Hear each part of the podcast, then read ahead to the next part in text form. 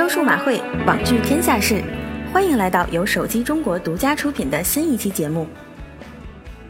近期发布会连连不断，而风头正盛的倪米和倪锤这两家大佬秀起恩爱来，真是丝毫不含糊，深夜表白什么的那都不叫事儿。当然，苹果以及芯片圈老大高通也都没闲着，各无争议，分别开了发布会，完成了收购案，可谓各自精彩。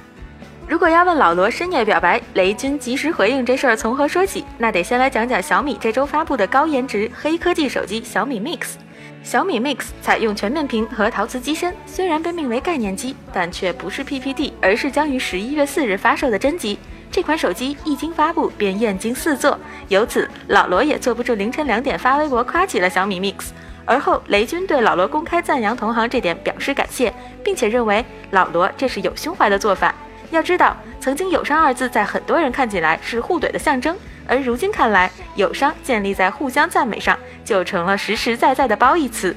不过，为了将这种你好我好大家好的和谐友商互动延续下去，要不老罗也赶紧推出一款屏幕黑科技手机，让雷军也夸夸锤子呗。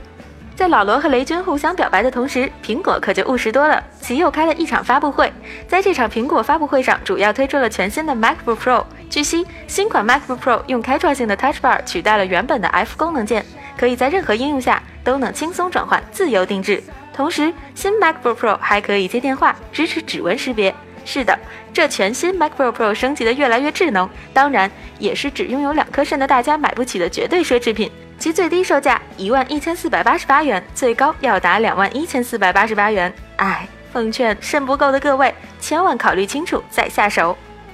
实际上，苹果是在千方百计抢大家的肾，而更厉害的芯片领域老大高通，则是花了大价钱将全球最大的汽车用芯片商恩智浦半导体收入麾下，花钱买了更长远的计划。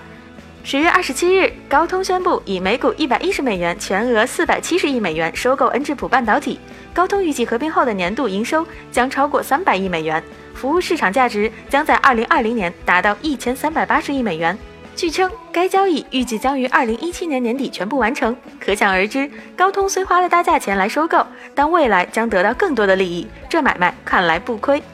至于说他不开心的苦主，三星和 HTC 又光荣上榜。这周，HTC 发布二零一六年三季度财报显示，截至九月三十日的三季度，其营收为二百二十二亿元新台币，约合人民币四十七点五亿元，税后净亏损十八亿元新台币，约合人民币三点九亿元。而这已是 HTC 连续第六季度亏损。